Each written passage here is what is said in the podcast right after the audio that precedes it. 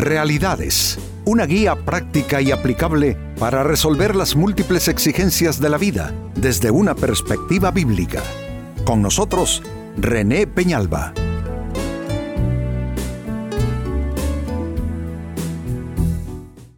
Amigos de Realidades, sean todos bienvenidos. Para esta ocasión, nuestro tema, ¿cómo superar los malestares del divorcio? El divorcio es una de las eh, crueles realidades humanas, ciertamente que nadie se casa eh, pensando en que va a divorciarse, pero en ocasiones las relaciones no funcionan bien y se hacen intentos, a veces mal hechos, otras veces intentos sinceros, pero que igual resultan en intentos fallidos. Y el divorcio evidentemente necesita eh, cierto proceso para ser superado. Eh, solo el tema de los hijos es sumamente complejo de manejar. Temas de economías que se ven alteradas también quedan por superarse. Eh, pero creo que lo más complejo es la relación que queda porque aunque es una relación ya a distancia, es decir, ya los excónyuges eh, no cohabitan en la misma casa, bajo el mismo techo, eh, mantienen en razón de los hijos y de otros temas una cierta relación que muchas veces se caracteriza por la hostilidad, la agresividad, el rencor, los dolores, el resentimiento e incluso acciones de venganza el uno contra el otro. Así es que es un tema, yo diría, pertinente en la, en la situación de vida actual, cómo superar los malestares del divorcio. En la primera carta a los Corintios en la Biblia, capítulo 7 y verso 15, se lee, Sin embargo, si el que no es creyente se separa, que se separe. En tales casos el hermano o la hermana no están obligados, sino que Dios nos ha llamado para vivir en paz. Eh, Pablo está haciendo referencia a la realidad de la separación, la realidad del divorcio. Y habla, obviamente, la Biblia eh, en mucho habla para los creyentes en Dios. Ah, está diciendo que si la persona creyente pues no ve eh, por parte del otro un verdadero interés o un esfuerzo, pues ni qué remedio que se separe porque Dios nos ha llamado a estar en paz. Eh, eso significa que por honrar eh, eh, los santos vínculos del matrimonio tampoco es que vamos a vivir en un infierno, creándoles un infierno también a los hijos.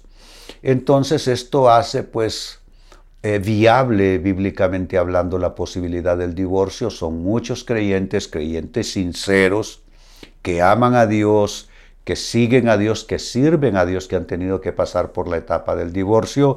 Y aquí pues Pablo está legitimando tener que pasar por esa experiencia.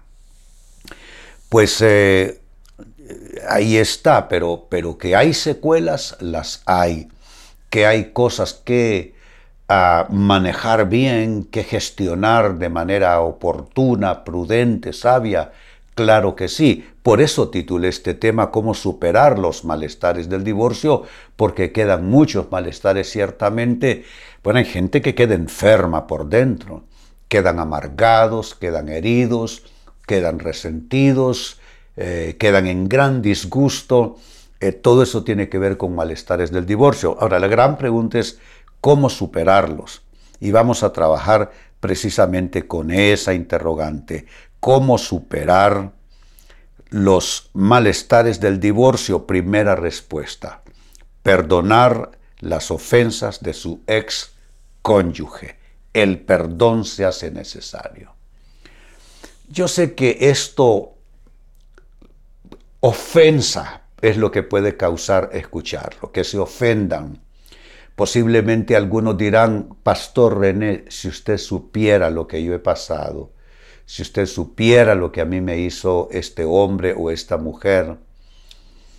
Pero vamos, eh, es que se llama perdón porque hay ofensa, porque hay heridas, porque hay maltrato, porque hay de alguna clase de agresión. Pero la Biblia eh, trae algunos que considero yo son grandes temas. El arrepentimiento, por ejemplo, es uno de los grandes temas de la Biblia. Eh, la conversión a Dios es uno de los grandes temas de la Biblia. El perdón es otro. El perdón tiene varios cursos de dirección. Eh, uno perdona a su prójimo. Ese es el, el típico perdón que los humanos hacemos. Está también la necesidad del auto perdón, perdonarnos a nosotros mismos, nuestras faltas, nuestros errores. También está el perdón que Dios debe concedernos. Y bueno, yo me atrevo a decir en lo que considero una sana teología, que mientras la persona no ha recibido el perdón de Dios, difícilmente puede perdonar a otros. Cuando yo he recibido la gracia de Dios y soy consciente de que Dios me perdonó mis pecados, que Dios me dio una nueva oportunidad en su gracia, entonces entiendo que eso mismo debo extender a otros porque lo que de gracia recibimos, de gracia debemos darlo. Entonces son los cursos de, de acción del perdón, el perdón que viene de Dios, el perdón que extendemos nosotros también a otros y el perdón que nos damos a nosotros mismos. Ahora, no es fácil extender perdón y extender perdón a alguien que te ha ofendido, que te ha denigrado, que te faltó, que te mintió, que te engañó, no es fácil, pero te doy un consejo.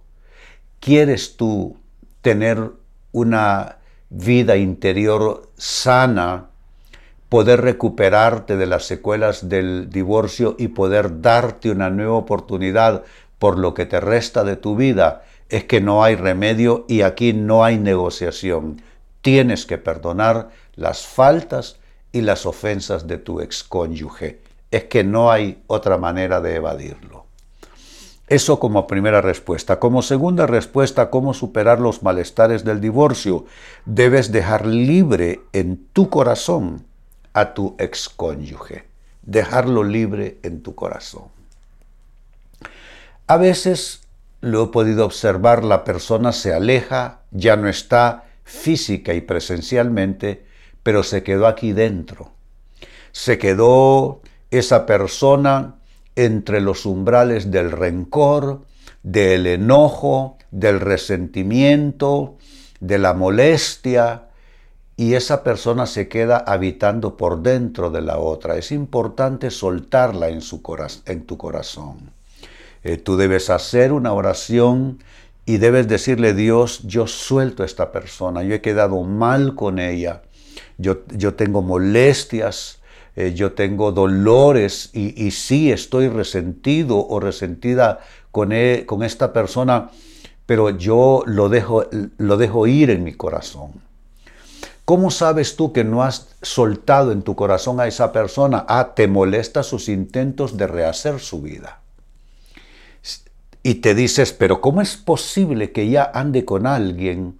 ¿O cómo es posible que esté eh, eh, rehaciendo su vida si yo estoy aquí maltrecho o maltrecha? Si estoy yo aquí todavía recogiendo pedazos, sanando mis heridas, lamiendo mis llagas, y esa persona se le ve feliz ya, entre amistades o ya en, en una situación de romance con alguien más. Entonces e, e, e, eso lo hace, lo hace muy difícil. Pero si tú te sientes así o quien, quien se sienta así, ya solo sentirlo así demuestra que no ha soltado en su corazón a la otra persona. Sabes que ya lo soltaste en su corazón cuando te dices, bueno, todos tenemos derecho a, a intentarlo de nuevo y bueno, pues que le vaya bien, que le aproveche en su nuevo intento, pero sabes que lo soltaste en su corazón. Eso sería de paso una evidencia de haber perdonado bíblicamente hablando. Digo, porque hay que dicen yo perdono pero no olvido, lo cual es una incongruencia, porque eh, perdonar significa que lo dejaste atrás.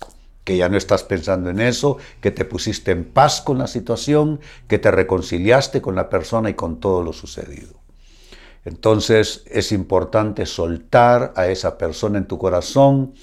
La, el único lugar y la única manera que yo conozco para soltar a alguien que está ahí trabado en tu corazón es en la oración. Ve y ora y pídele a Dios y en un acto de fe renuncia a esa persona, al control de esa persona sobre tu estado anímico, emocional y declara con fe que tú lo sueltas en el nombre de Jesús. Tercera respuesta, ¿cómo superar los malestares del divorcio? Debes bendecir el futuro de tu excónyuge, bendecir su futuro. Eso cuesta, pero es necesario. Cuando ofrezco, amigo, amiga, este consejo, resuena en mi interior las palabras de Jesús. Bendecid a los que os persiguen y haced bien a los que os ultrajan y os aborrecen. Nosotros, cuando extendemos gracia, misericordia, perdón a alguien, no es porque lo merezca no es porque haga méritos, es simplemente porque entendemos que esa es una manera de recobrar nosotros mismos la salud. Lo he dicho mil veces aquí en realidades, la persona eh, muchas veces se niega a perdonar porque piensa que es dar, hacerle un favor y un regalo a quien le hirió y ofendió. Pero eso no es así, esa es una, una opinión y una idea totalmente equívocos. ¿Por qué? porque el principal beneficiado no es el perdonado, sino el que perdona. El perdonado puede ser que ni cuenta se dio, que tú le perdonaste en oración, en la presencia de Dios. El perdonado ya anda haciendo su vida en otro escenario, ya no lo estás viendo, ni esta persona te está viendo a ti. No, tú serás el beneficiado, tú que perdonaste porque te vas a sanar por dentro, te vas a liberar por dentro. Entonces quiero que vayan capitalizando la importancia de estos consejos. Si tú no haces esto, no vas a superar los molestares del divorcio. Mira lo que te dije y te lo dije de golpe en tu cara. Perdona las ofensas de tu excónyuge. Número dos, deja libre en tu corazón a tu excónyuge y a eso sumé, bendice el futuro de tu excónyuge. Bendecir su futuro. Si es que, aunque ya no estén casados, Pensemos, si tienen hijos y a uno de los dos le va mal, de alguna manera va a repercutir en el bienestar del hijo, para bien o para mal. Hay que bendecir el futuro del excónyuge. Y número cuatro, ¿de qué otra manera superar los malestares del divorcio? Hablando bien de tu excónyuge, hablar bien de esa persona. ¿Qué es bendecir?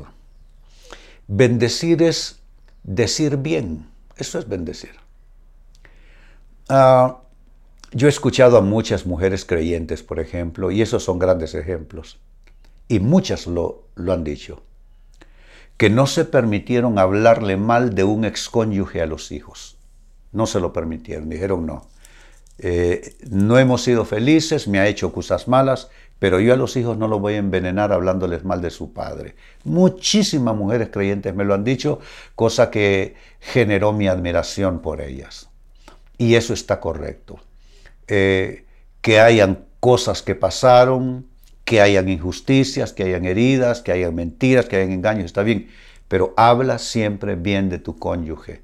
Porque si tuviste hijos con esa persona, si dormiste en la misma cama con esa persona, si tuviste intimidad con esa persona, si soñaste con esta persona, si luchaste al lado de esta persona, si compraste bienes al lado de la persona, no tiene ningún sentido hablar mal de ella. ¿Qué es lo que tú debes explicar? Pues la cosa no funcionó a fin de cuentas, punto. Y sabes qué, hazte un favor, deja de darle detalles a los demás acerca de lo que pasó, eso guárdatelo para para ti y para esa persona y para Dios. Vuelvo al texto bíblico de inicio, primera a los Corintios capítulo 7 y verso 15. Es Pablo dando instrucciones eh, en un tramo difícil de la vida adulta como es tener que experimentar la separación respecto al cónyuge. Dice así, sin embargo, Si el que no es creyente se separa, es decir, alguien que tiene otros valores, dice, no, yo me largo de aquí, pues bueno, si el que no es creyente se separa, que se separe. En tales casos el hermano o la hermana no están obligados, oílo bien, no están obligados, sino que Dios nos ha llamado para vivir en paz. Lo que ya dije, por honrar los santos vínculos del matrimonio no vas a crearte un infierno y heredarles un infierno a tus hijos. Entonces, ni qué remedio vas a tener que afrontar la situación de la separación. ¿Deja secuelas? Sí. ¿Deja dolores? Sí. ¿Deja frustración? Sí. ¿Deja malestar? Sí. ¿Cómo superar todo eso? La pregunta fue a lo largo del programa cómo superar los malestares del divorcio y te he dado cuatro consejos. Uno, perdona las ofensas de tu excónyuge. Dos, deja libre en tu corazón a tu excónyuge. Tres, bendice el futuro de tu excónyuge y cuatro, habla bien de tu excónyuge, bendícelo en el nombre del Señor. Amigos, con esto cierro el tema, de igual manera me despido y les recuerdo que nuestro enfoque de hoy ha sido titulado ¿Cómo superar los malestares del divorcio? Hemos presentado Realidades con René Peñalba. Puede escuchar y descargar este u otro programa en renépenalba.net.